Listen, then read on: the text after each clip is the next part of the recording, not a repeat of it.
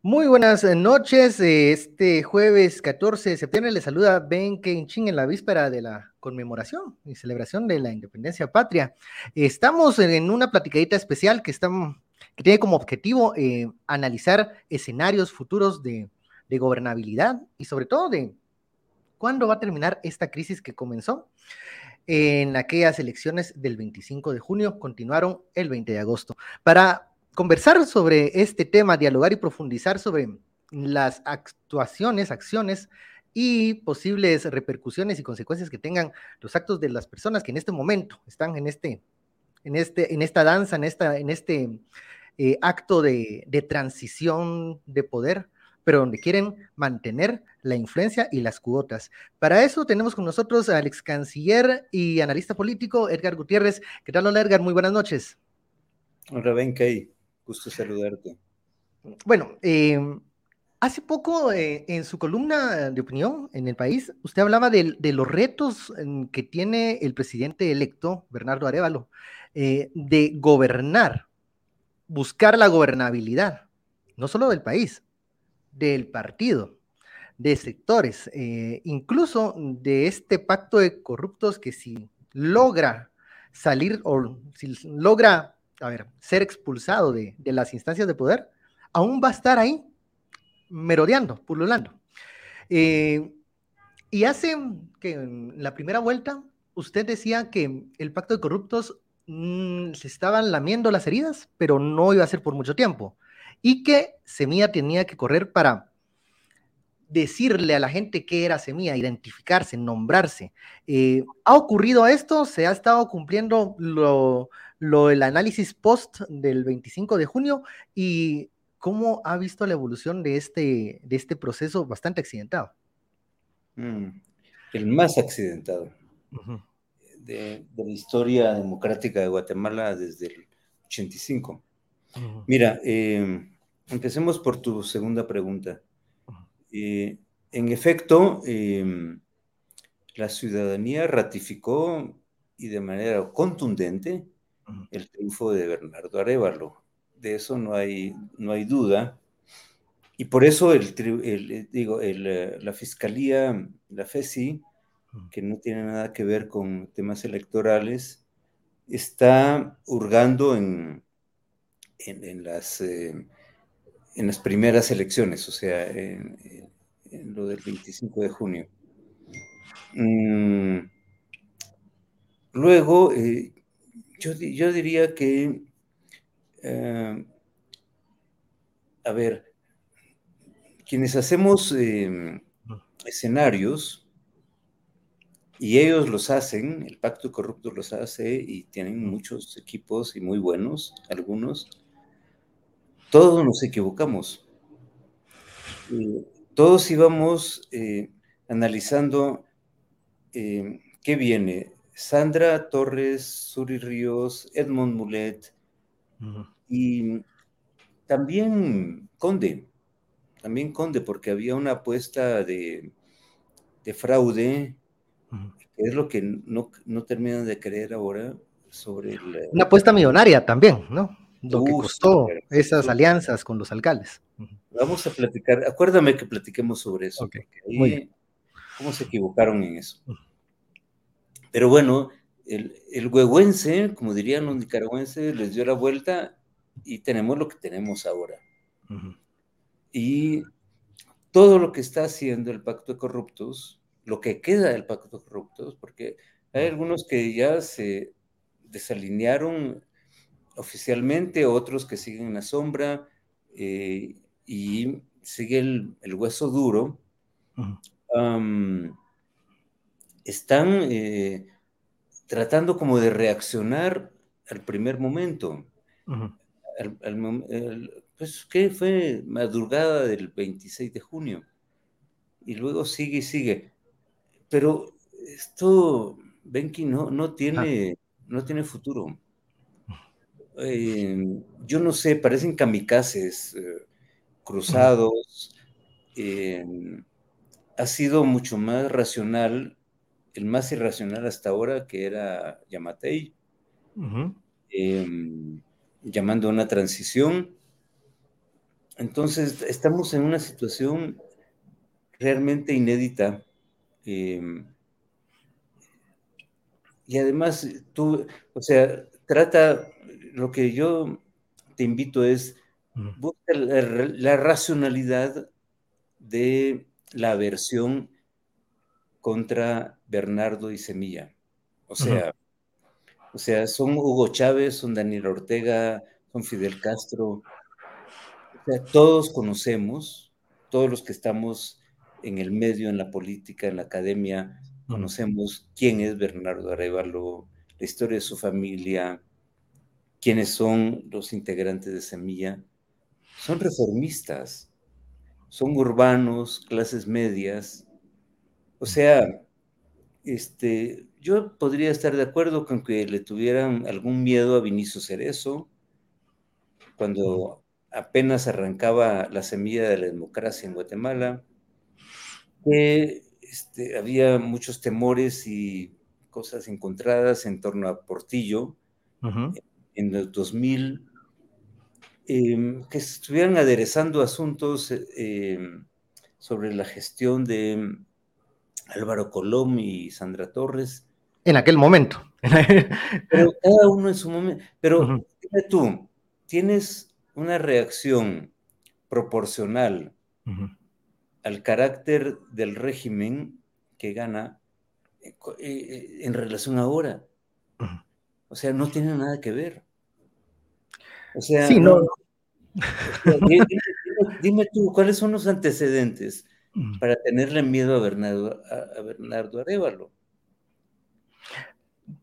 Yo me preguntaba cuál hubiese sido la reacción si eh, el binomio ganador hubiese sido Telma Cabrera. O sea, eh, ahí se acuerda que hace cuatro años, en el 2019, había temor por ese sexto o quinto lugar, creo, que, que logró eh, en su primera participación. Cuarto.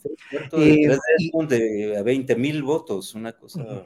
Pero digamos, había un discurso que también alimentaba los temores de ciertos sectores, o sea, de, de, refundación, de, de, llamar a una nueva constituyente. Eh, a Semilla a veces se le ha criticado y señalado porque no ha sido tan eh, contundente en ciertos llamados, porque quienes lo integran son académicos, hay que decirlo. No es eh, mucha gente que, ha estado en la calle, sino que son personas de, círculos académicos. Eh, y esto, sin embargo, también causa temor. Pero es el temor al extraño, al que no está como miembro del club, como el que no aparece en la foto, lo que puede generar temor es no tener una línea directa con esa, con esa persona? es que pusiste el dedo en la llaga, mira. El punto de partida, esta vez, es muy diferente, o sea, no, existe en relación a 2015, bueno, 2019, 2015 y para atrás. Y el punto de partida es que el pacto de corruptos tomó el monopolio del poder para ciertos propósitos de impunidad y corrupción.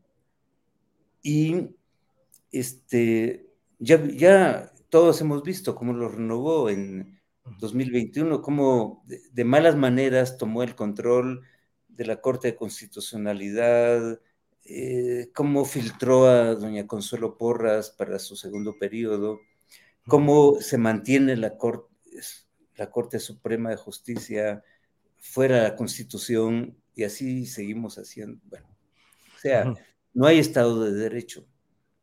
Sin Estado de Derecho, celebramos elecciones. Esa es la realidad. Y el Tribunal Electoral estaba sometido a ese pacto. Bueno, eh, entonces, las, o sea, tenían, el casino estaba para que lo ganaran todo. No contaron con la astucia de Chespirito, del pueblo, les jugó la vuelta, y como ellos habían planeado el fraude, porque sí, eh, tú, tú eres muy acucioso, sabes que enviaron buses a los municipios con gente que llevaba las boletas marcadas para sustituirlas. Los alcaldes tenían en un momento los alcaldes incluso de Vamos y de la UNE tenían miedo que ellos mismos les fueran a escamotear la elección y cerraron las puertas, impidieron que los buses entraran. Entonces, Manuel Conde alcanzó el tercer lugar, pero no, no llegó. las boletas no llegaron a tiempo. Y a quienes les pagaron, los del gobierno, les, reportaron que sí, que habían cumplido la misión, cobraron su plata, y entonces para ellos, el fraude que habían preparado, el fraude se les adelantó semilla, lo cual es enteramente iluso. Hay un, análisis que, hay un análisis que hacen de este cálculo de los 40 diputados que lograron en el Congreso, que ellos eh, dicen que esa misma proporción de fuerza política era la que debía haberse representado en la boleta presidencial. O sea, o uno, o, Meme Conde no convenció, o los, los engañaron a ellos diciéndoles que iba a haber un voto en línea. la gente los engañó, la gente los engañó. Este, la gente votó cruzado. Eh, todavía pudiste haber visto en, en la segunda vuelta, el propio 20 de agosto, eh, les servían desayunos, les daban todo ahí a 2, 3, 5 metros de las urnas, la gente comía bien y bien, y 6, 7 horas después levantaban las boletas, semillas, semillas, o sea, ya no, la política se está haciendo de otra manera en Guatemala y la gente está expresando su descontento de, maneras no violentas. este, bueno, eh, hay, mucha historia en esto, ¿verdad? Pero lo que te quiero decir es que el, todo el, modelo de fraude fracasó y ahora disminuidos están siguiendo por otras formas. Ya son patadas de ahogado, lo cual no significa que no son riesgosas, ¿verdad? Sí, yo recuerdo que cuando eh, Jimmy Morales comienza a tomar esta postura eh, a la defensiva y luego a la ofensiva contra Sisig, eh, se le criticaba que era mm, un títere, un tonto útil, pero igual fue efectivo porque se logró lo que ellos buscaban. Mm, mm, no hay que dudarlo.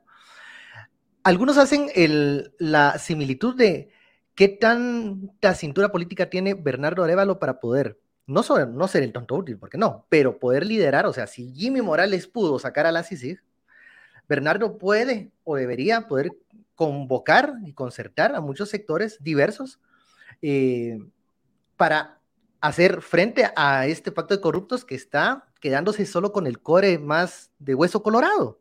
Y por eso vemos que quienes están tomando las decisiones de ese núcleo no son los más brillantes, no son las personas más inteligentes, con todo el respeto. Por eso hay esas narrativas que, causan un poco de, pena y, vergüenza. Eh, ¿Cómo podemos interpretar a un personaje político como Bernardo Arevalo, que es un diputado, cosa que causa mucha, mucha, eh, bueno, es algo bastante singular, porque los diputados tienen una muy mala reputación en el, en el ecosistema político guatemalteco, pero logra él eh, llegar y ser el presidente electo.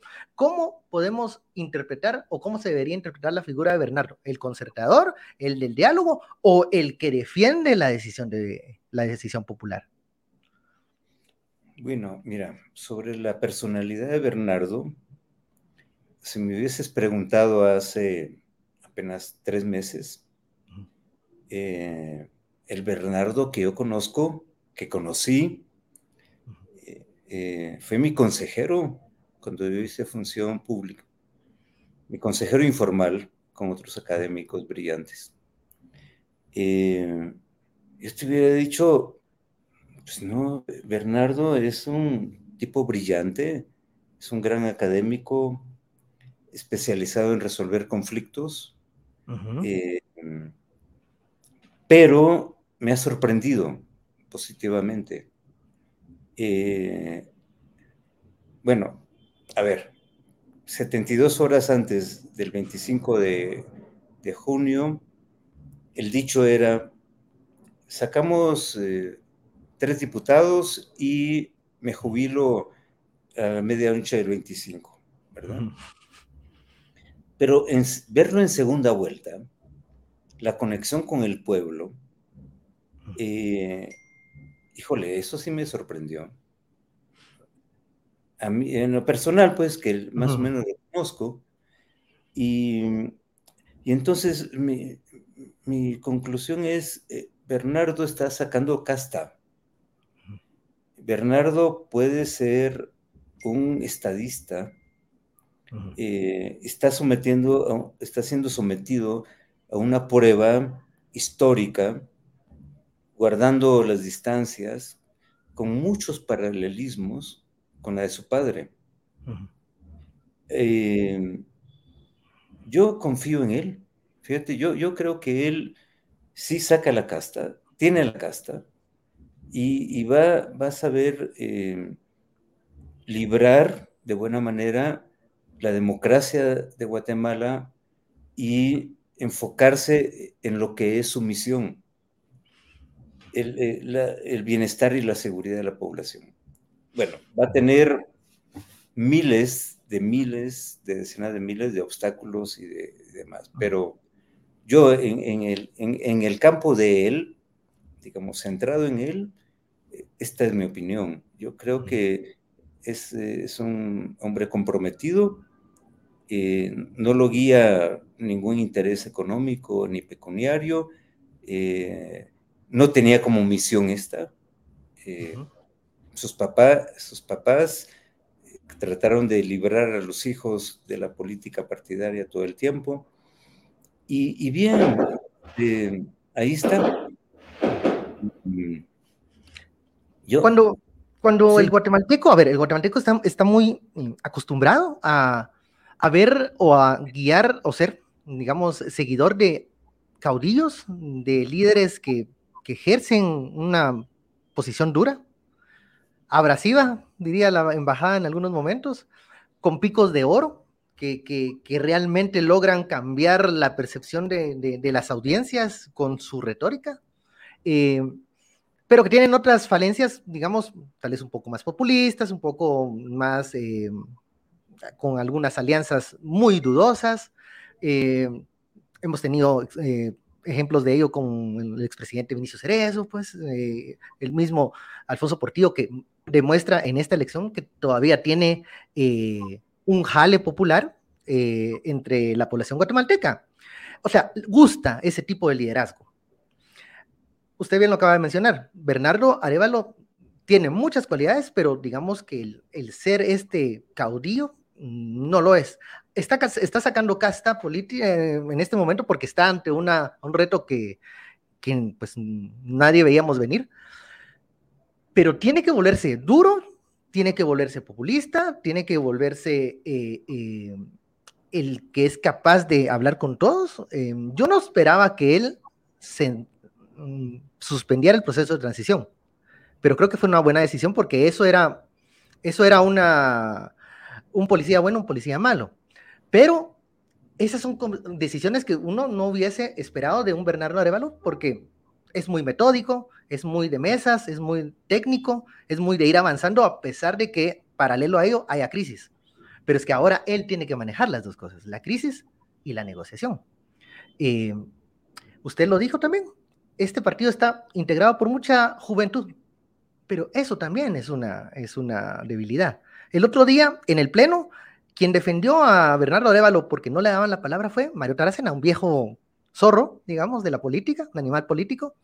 Y entonces la gente comienza a decir, eso carece semilla, eso falta semilla. Eh, ¿Qué pasa? ¿Dónde van a estar los operadores políticos? ¿Van a ser gente de la política o técnicos que pueden darle ese soporte a estos jóvenes? y darle un respiro también a los experimentados, como Bernardo, porque él no lo va a poder hacer todo. Mm.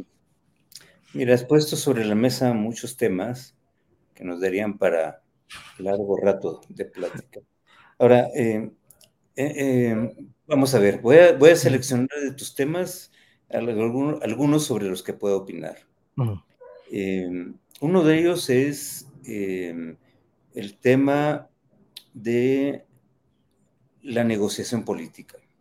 A ver, Semilla va a entrar en minoría con, en el Congreso. Semilla, de una u otra manera, ha dicho, bueno, podemos hacer cosas sin el Congreso. Eh, pero, pero esa es una manera de decirlo, y está bien, se pueden hacer cosas mediante decretos ejecutivos.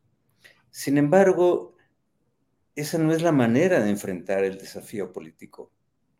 El desafío político es que tienes allí en la novena avenida a una mayoría aplastante de gente que llegó porque le financiaron, porque era una inversión y porque en el primer año va a recuperar y a cuadruplicar lo que invirtió. Esa es la realidad. Entonces, tenemos, eh, vamos a hablar entre un chino y, un chapín. El lenguaje es muy diferente. Eh, y tienen que convivir, ¿verdad? Eh, entonces, el, chapín de semilla no va a aprender, no quiere aprender el, chino porque sabe que va a ser su muerte política. Ah, y el chino se va a sentir como con un síndrome de abstinencia. Eh, pues yo vine aquí para esto y soy un adicto, ¿verdad? este, un voto, un sobre bajo la mesa. Sí, porque así es la forma, ¿sí? así, era, así, así eran las formas. Así son las formas aún. Sí. Entonces, ¿cómo cambias esa ecuación? Ese es un enorme reto para Semilla. Y no sé qué tanto lo han discutido, qué, qué estrategia tienen para esto. Lo cierto es que esto no es eh, de, moralismo, eh, es de política. Quiero decirte, eh, no estamos hablando de que alguien va a entrar a un prostíbulo y lo van a calificar mal. Es que el Congreso se lo han convertido en un prostíbulo y no por eso, y, no porque hables. Entonces, el, el desafío, la madurez la inteligencia política de Semilla va a consistir en cómo va modificando poco a poco, porque eso no se hace de un día a la mañana, ese lenguaje. ¿Cómo se logra entonces entender y, y no abandonar ese frente? Un político sabe que aunque tenga todo en contra, pero si ese es su frente, tiene que encontrar que buscar la manera de flanquearlo, de asaltarlo. Semilla tiene que obtener ese talento político para tomar el control del Congreso sin besar la muerte. ¿Qué es besar la muerte? Es hacer tratos corruptos. Sí. Que, fueron las opciones de las últimas dos administraciones, que tampoco tuvieron bancada fuerte, pero que ellos se guiaron por la matemática legislativa, que era lograr los votos a como diera lugar. Eso sería la muerte política para Semilla. Totalmente. Semilla, mira, mira, una cosa que quiero subrayarte, y, es mi tesis de esta elección. Semilla no buscó al pueblo, el pueblo buscó a Semilla. Y eso es, es una responsabilidad mayor. O sea, este, no fue el discurso seductor ni la capacidad de redes sociales, no. La gente vio que sus tres favoritos fueron descalificados, aprendió a silenciarse y luego tú haces lectura, escucha de las últimas dos semanas de las redes sociales y ahí tienes la clave que no captaron las encuestas, porque las encuestas en en, contextos de, represión como el nuestro, las encuestas ya no pueden captar el clima social, la voluntad popular. Entonces la gente acude a otras formas. Pero este, digamos que esa metodología eh, la, vamos a aprender siempre ex post. En el momento nos guiamos por, por lo que es normal. No es que las encuestas fallaron, es que la dinámica política y social es que la gente le como te repito, la gente le dio la vuelta al sistema, simplemente porque no quiere más esto. Es una decepción. Y lo ha demostrado típicamente en las redes sociales, pero más legítimamente en las urnas, que es lo que están escamoteándole ahora. Y yo, yo no sé, yo no sé qué va a pasar, pero no hemos llegado todavía al pico. ¿Todavía no? La señora Porras y compañía siguen picándole la mm. cresta al pueblo. La gente decidió ir a, las urnas por alguna razón y va a defender, eso, mi percepción es que la gente va a defender su voto. Eh, no va a permitir que se lo escamoteen en las cortes o con cosas que están haciendo ahora que no tienen nada que ver con democracia. E, e, ese sería el, que en, las aulas de la universidad le enseñaban a uno que era el evento desencadenante. No hemos llegado al evento desencadenante porque cada semana pareciera que va a pasar. Por ejemplo, esta semana fueron las cajas. Entonces, pensamos que ese iba a ser el momento en el que pues todo iba a estallar porque se iban a llevar las cajas, iban a entregar algo que ya no era lo que, es, lo que estaba en el parque de la industria terminó abruptamente este proceso. Eh, al parecer, creo, mi percepción es que se asustaron de lo que estaban ellos haciendo o cómo lo estaban haciendo y la percepción que tenía la gente de lo que realizaban. Entonces, no era. O sea, hay como intentos, intentonas de, están probando el agua, pero no se han tirado. Eh, y son cinco meses. Es que eso, eso está, creo que, no sé si eso juega ¿Juega a favor o en contra de Bernardo y del equipo de la administración entrante estos cinco pesados meses? O sea, eh, ya pareciera que la administración son cuatro años y medio. Sí, mira, yo lo que adivino como propósito es que Bernardo Arevalo y su equipo lleguen exhaustos el 14 de enero. Hay un desgaste sistemático. Ellos tienen que manejar ordinariamente lo que maneja un gobierno electo, que son transiciones. Porque no es solo una transición, no es solo eh, recibir las cajas del gobierno.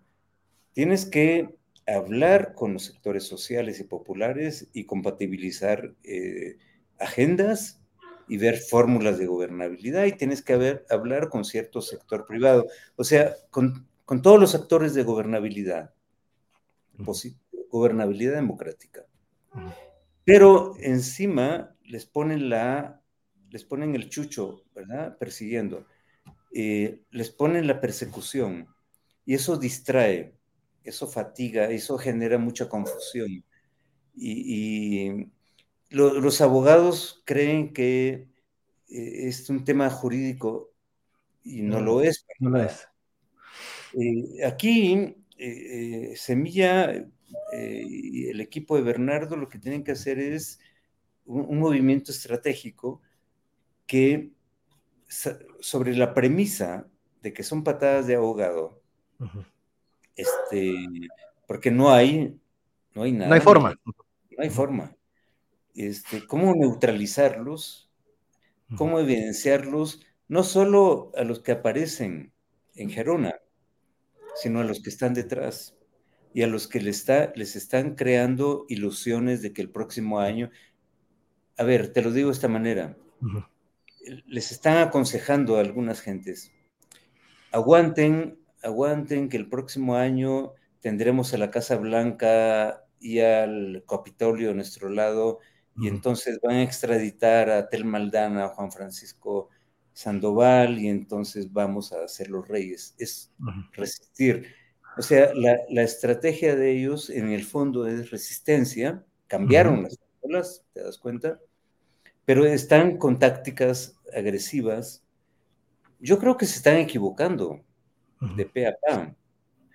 Y, yo creo que, hay, mucha, hay mucho polvo, hay mucho ruido y pocas nueces en todo esto. yo creo que... Está la atención. Sí, no, sin, sin duda es un distractor que, que no solo a la población, sino también al equipo de, transición del gobierno electo, eh, les está quitando horas de sueño y horas de, de, de análisis que deberían estar haciendo en otros temas que también son muy difíciles. Sí, es, Usted me el mencionó... es el zancudito que te entra en la noche. De todo el tiempo, que no te deja dormir, que está ahí y que a las 4 de la mañana. Muy, muy buena analogía. Pero yo creo que, a ver, esta, este, eh, esta resistencia, eh, como que este atravesar el desierto que están haciendo esta, el pacto de corruptos esperando encontrar a su Mesías, Donald Trump, en, cuando se abran las, las aguas de, del, del, mar, del, mar, del Norte.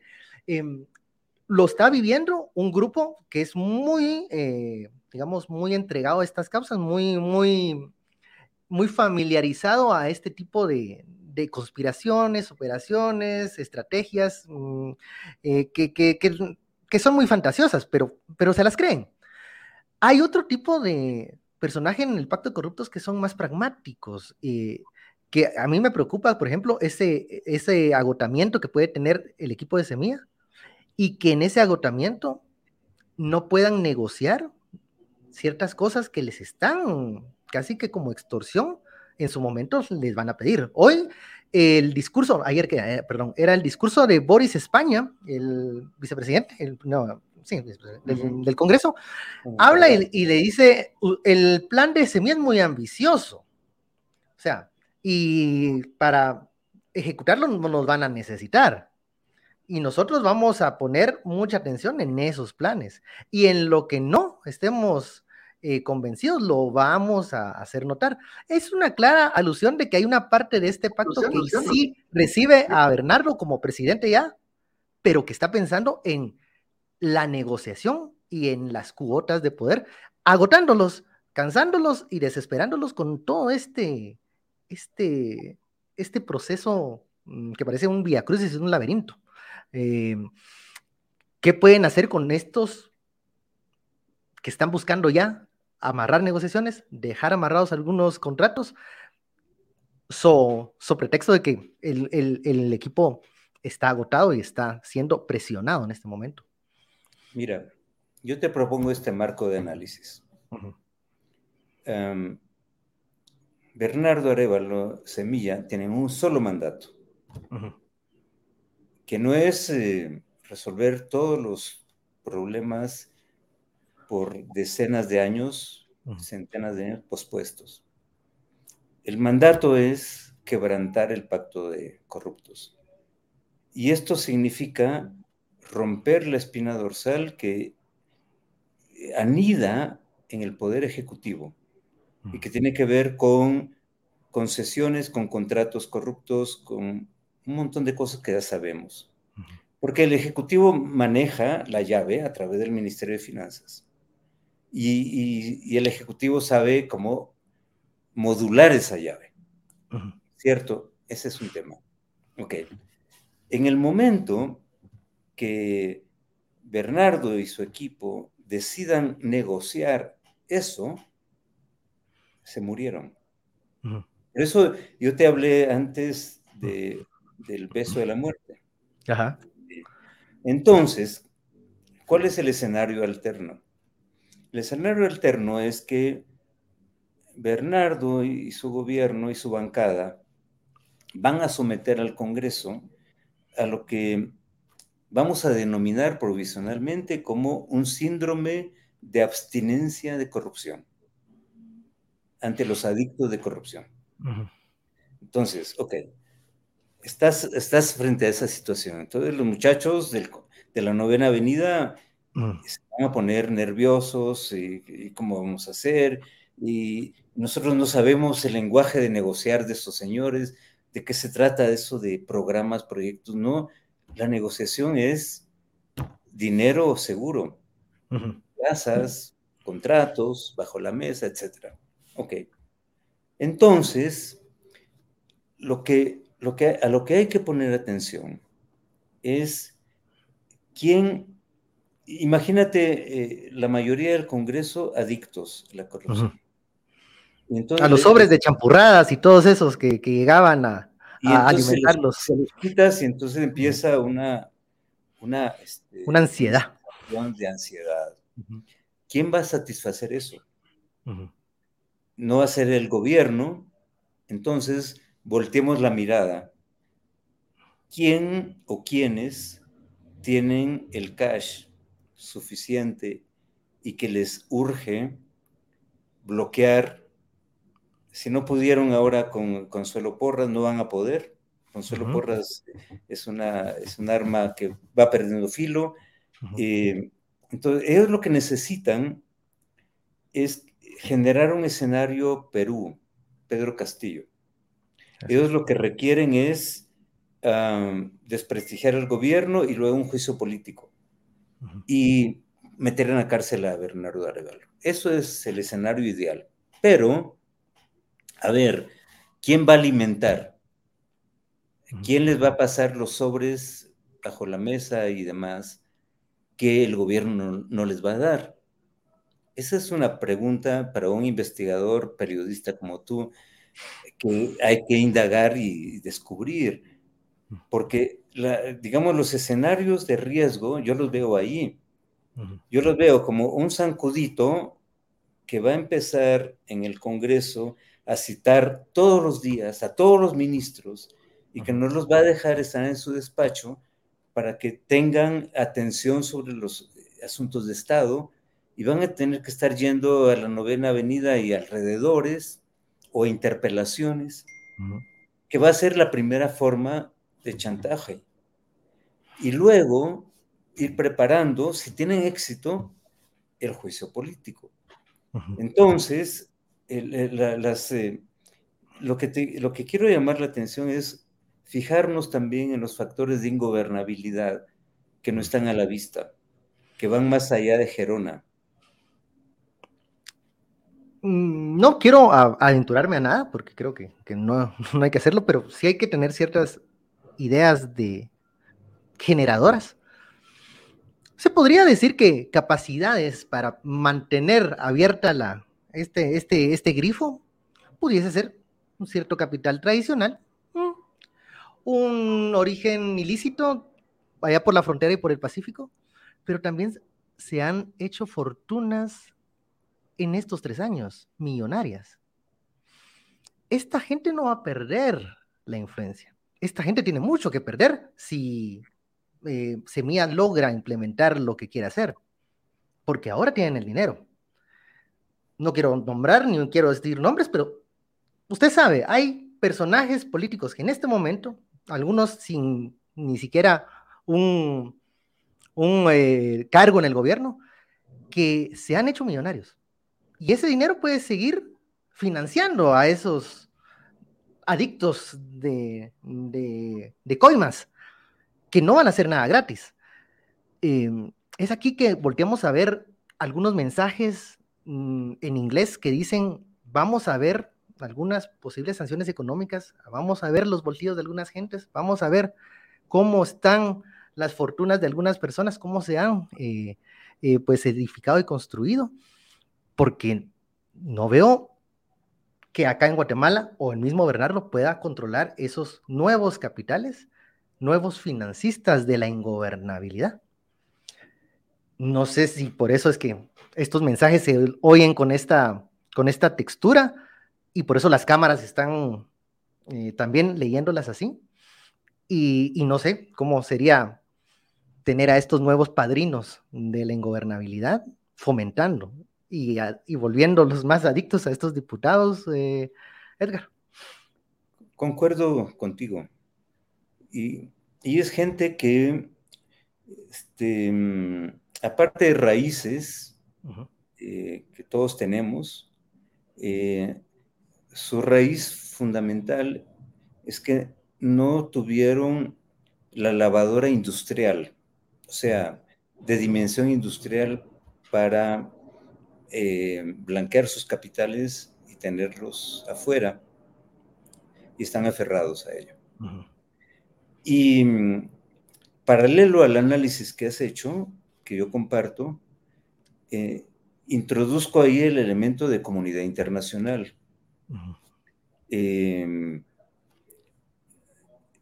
Bernardo Arevalo y su equipo están en una situación de acoso inédito desde el primer minuto que se declaró pasador o ganador, ha tenido un ataque insufrible pero tiene los dos factores fundamentales de poder que rara, rara vez coinciden, ah. el pueblo y la comunidad internacional. Entonces, el pueblo se moviliza, el pueblo dio la legitimidad y la comunidad internacional por ahora, por eso ahora se está movilizando. Tú revisa eh, la historia de la comunidad internacional de 2019 hasta el 24 de junio de 2023, estaba callada, estaba amedrentada, a cada rato le levantaban la convención de, Viena, Viena. Este, no, no, intromisión en, asuntos eh, internos, etcétera. Pero una vez el pueblo dice lo que quiere en las urnas, la comunidad internacional sale y dice al Estado de Guatemala, a Yamatei, oye, maestro, tú tienes compromisos internacionales, tienes beneficios, pero tienes deberes. Me explico, o sea, la democracia no es negociable.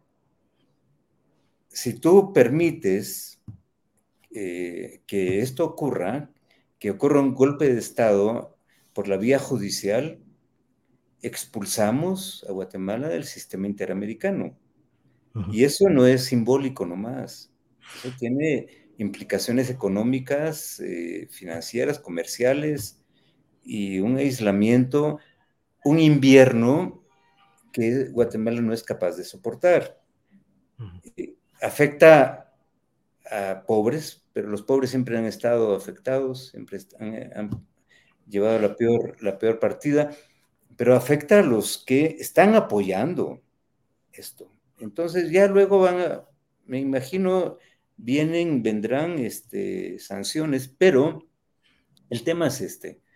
El, tema es que en este momento eh, el triunfo legítimo de Bernardo Arevalo le da a la comunidad internacional, al interlocutor que estuvo buscando durante cinco años en Centroamérica, una Centroamérica que ha sufrido una regresión democrática como no la había eh, vivido en 30, 40 años, desde la tercera ola de la democracia que empezó hace 45 años en América Latina.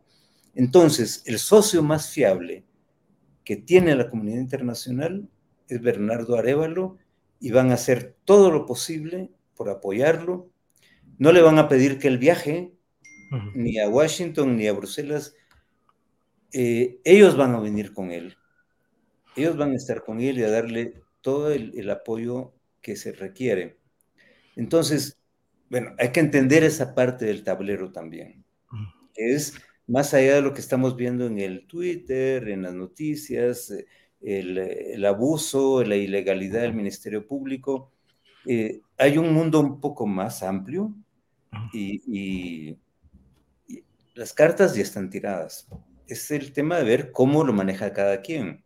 Yo confío mucho en la, en la casta de estadista de Bernardo y también quiero confiar en la inteligencia emocional de su equipo.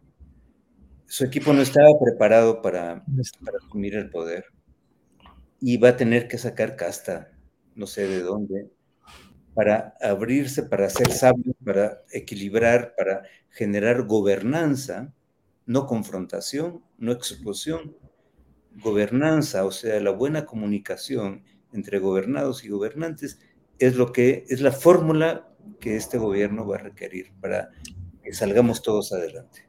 Haciendo un poco, desarrollando el análisis que usted hacía, Edgar, es si en campaña no salieron a buscar a la gente y la gente los buscó, esta vez salgan a buscar a la gente.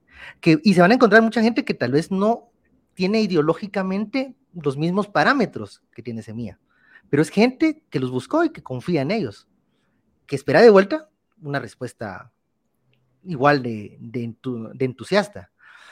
Una pregunta em, sobre sectores eh, que siempre han tenido. sí, Perdona que te interrumpa. Sí. Eh, quiero llamarte la atención para tu análisis. Eh, el protagonismo de los pueblos indígenas en este periodo electoral, interelectoral.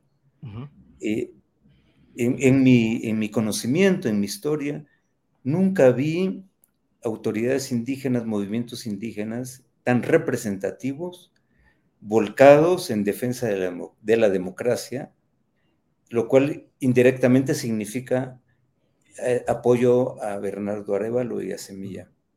Ese, ese es un dato inédito. Ellos siempre hacen acuerdos locales, porque son autoridades este, nombradas o elegidas para ver sus temas muy locales, no necesariamente nacionales. Entonces, la emergencia del, del, actor, autoridades indígenas, movimientos indígenas, mujeres, este, tómalo en cuenta en tu, en tu análisis.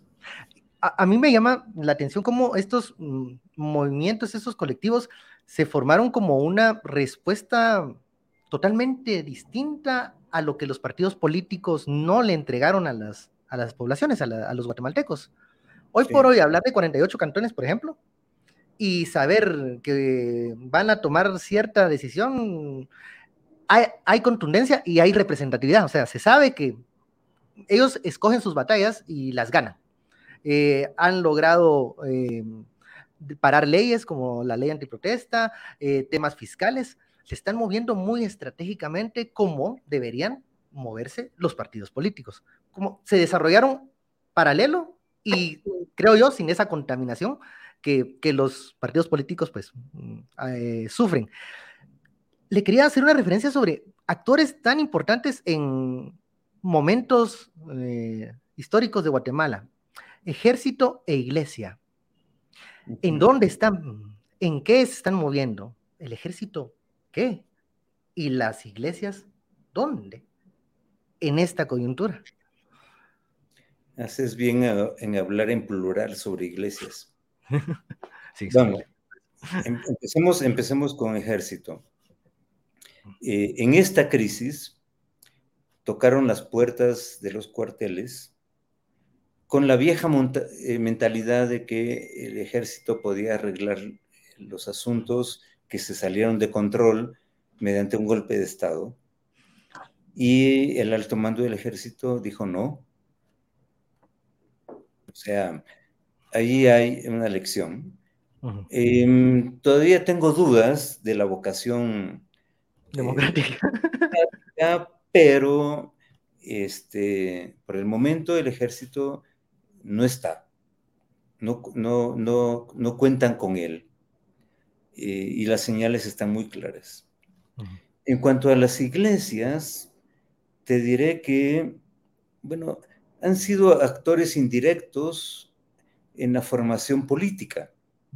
Históricamente fue la Iglesia Católica y no vamos a ocultar eh, y hay que recordar la influencia que el Concilio Vaticano II tuvo en la renovación del pensamiento social cristiano que luego derivó en movimientos eh, contestatarios en América Latina. Ahí hubo una clara incidencia de la Iglesia Católica. Ahora, eh, lo novedoso es, aunque no, o sea, no enteramente, pero es la presencia de pastores evangélicos altamente mediáticos en tarimas en tarimas eh, proselitistas. Eso es inédito. O sea, eh, yo me acuerdo, si, si, yo hago memoria de la iglesia evangélica neopentecostal y demás en Guatemala, el primer pastor que tuvo un discurso político estructurado y tuvo cargos de poder, aspiró y tuvo cargos de poder, fue Harold Caballeros.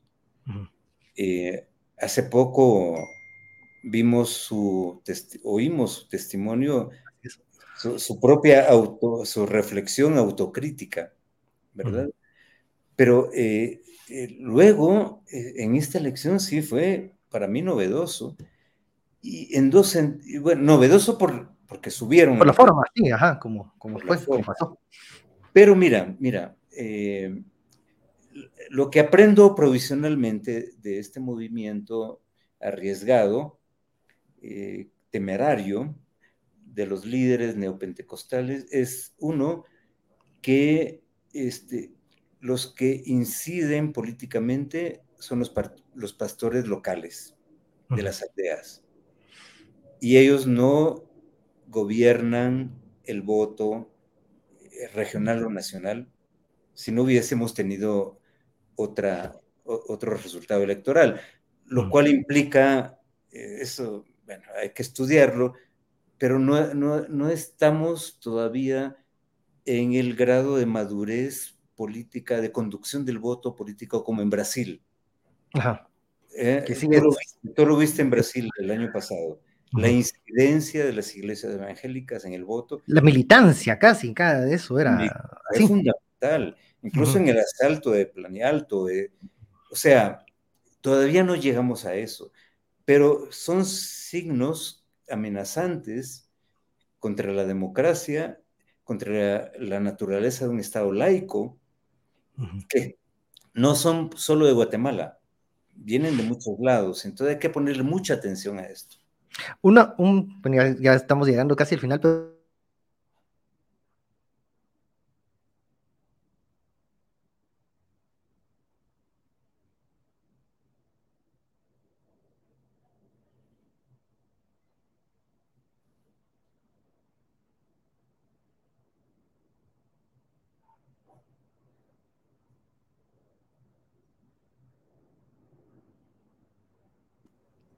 plantearse distancia. ¿Me escucha? ¿Me escucha? Ahora sí.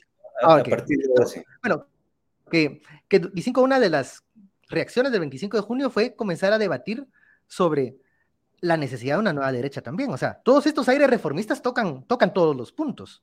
Y eh, tuve la oportunidad de, de, en un panel, platicar con dos, dos exponentes que se identifican de derecha, que decían, es momento de plantear distancia con, la, con los corruptos. Es momento de cambiar eh, ciertos enunciados que no identifican al guatemalteco, aunque los defienda, pero no es lo que les importa. A ellos les importa otras cosas más prácticas. Vimos al Partido Unionista, que creo que este balde de agua fría que le cayó, no sé si algo les pasó, que han sido una voz bastante razonable dentro de este mm, galimatías en el que estamos. Eh, obviamente porque también quieren defender su, posición municipal en la, en la, ciudad capital. Pero hay, hay esfuerzos o algunos eh, emergentes de, de, querer plantear también una nueva derecha, mm, más orientada a, a, las cuestiones éticas, que son las que obviamente han desgastado a, ese, a, ese, a los exponentes de ese espectro ideológico. ¿Es posible esto de hablarlo? ¿Es posible ver un Álvaro Arzú haciendo alianza en algunos puntos con mm, la bancada semilla eh, y salir bien librado de esas, ambos para sus bases. Eh, ¿Es posible bajarle la polarización? Es necesario. Es necesario tener una izquierda liberal, democrática, y una derecha liberal, en el sentido clásico de la palabra o sea, respetuosa de las instituciones. Sin ese equilibrio no es viable una democracia, ni aquí ni en ningún lado. Mira, mira Estados Unidos ahora mismo, cómo se socavó, cómo han socavado el Partido Republicano y cómo se ha convertido en un partido subversivo que atenta contra las leyes y las instituciones centenarias de la democracia, ejemplo para nosotros. Eh, una condición sine qua non para eh, fortalecer la democracia en Guatemala es tener una derecha liberal institucional y, una izquierda igual. Y, dos, esos dos pilares pueden tener en, en, gravitación a muchas izquierdas radicales, a muchas derechas radicales, pero no darles espacio para que asalten por la fuerza del poder, rompiendo rompiendo la constitución. ¿Y cuál es el pacto entre esta izquierda y esta derecha necesarias? Es el bienestar, es lo que, vamos, no, vayamos lejos, artículo 1 y 2 de la Constitución de la República. Ahí la Constitución se pudo haber detenido, todo lo demás se legisla. es eh, velar por la seguridad, por la libertad, por el bienestar, el bien común, bajo estas reglas republicanas. No más. O sea, no, no nos complicamos la vida. Pero, ¿qué es el problema de una democracia republicana como la nuestra? Que no hemos formado a los demócratas ni a los republicanos. No tenemos a los agentes portadores del virus de la democracia republicana. Entonces, mientras no lo hagamos, vamos a seguir siendo víctimas de estos corsarios que nos, asaltan a cada rato, a, plena luz del día, a descampada. Eh, y, con asaltos que a veces ellos mismos los complican más. Eh, Edgar, solo para terminar, porque quiero, quiero hacer énfasis en eso. La línea, las líneas generales para desarmar al pacto de corruptos, que nos parecía invencible en, aquellos años 2017, 2018, pero hemos visto cómo se ha venido desmoronando. Eh, y creo que nunca va a terminarse de destruir porque pues, hay, hay unas fuerzas ahí. Pero ¿cuál la clave para identificarlos, marcarlos y hacerles un cordón sanitario y que de ahí no salgan, que no molesten? Bueno, mira, eso va a ser complicado, pero te digo una cosa eran invencibles hasta el 25 de junio. No los venció ninguna fuerza política organizada. Eso tenemos que grabárnoslo. O sea, la narrativa es, el pueblo los venció, les dio la vuelta, les burló todas las trampas leguleyas que habían creado. Y, y estamos en la crisis que estamos porque fue el, la ciudadanía, sobre todo, hay que subrayar esto, fueron los jóvenes, los jóvenes urbanos, los que le dieron cara vuelta a esto. Y no están necesariamente organizados. E, ese es el crecimiento. A ver, este, si vienen cuatro años de primavera, ¿para qué va a servir esta primavera? Bueno, se pueden hacer algunos cambios en el ejecutivo de la tarea de Bernardo, pero es sobre todo generar un eh, hábitat, un ecosistema para que estas fuerzas de derecha e izquierda, eh, racionales, institucionales, puedan incubarse, crecer y, ser semilla de una democracia republicana con equilibrios. Porque aquí este, no, no se vale una democracia solo de izquierda, solo de derecha. El pensamiento único es obsoleto, es, es... Tutelada. no, además nos lleva inevitablemente a, una dictadura. Entonces, eh, el, digamos, eh, la gran contribución de cultura política que un gobierno de Bernardo Arevalo está obligado a hacer es fomentar, es generar los espacios para que la izquierda y la derecha eh, dialogantes eh, que, sí, que, son fieles a la Constitución, eh, se formen, prosperen y sean las hegemónicas en las próximas cinco décadas, por lo menos. Y, proveer un desarrollo, no solo democrático, sino pues, institucional. por, por, supuesto, promover pactos sociales sobre mínimos, ¿verdad? Mínimos, bueno. Se dice fácil, pero es un quehacer bastante... Em, oh, sí, sí. Eh, pero usted lo dijo, la población es la que lo sorprende a uno, al analista, al académico, al profe, al, al, profe de la U, que, que, que, logra hacer lo que en teoría a veces uno dice que nunca va a pasar. Y eso es, creo yo, el sabor, el buen sabor de boca que deja las elecciones del 2023. Es la magia del pueblo de Guatemala. Sí, es lo que hay que, cuidar ahora. Sorprendió, sorprendió a propios extraños, te lo digo. Aún, aún sigue causando ahí eh, jaquecas ah, de análisis, ahí cómo fue que sucedió, pero bueno.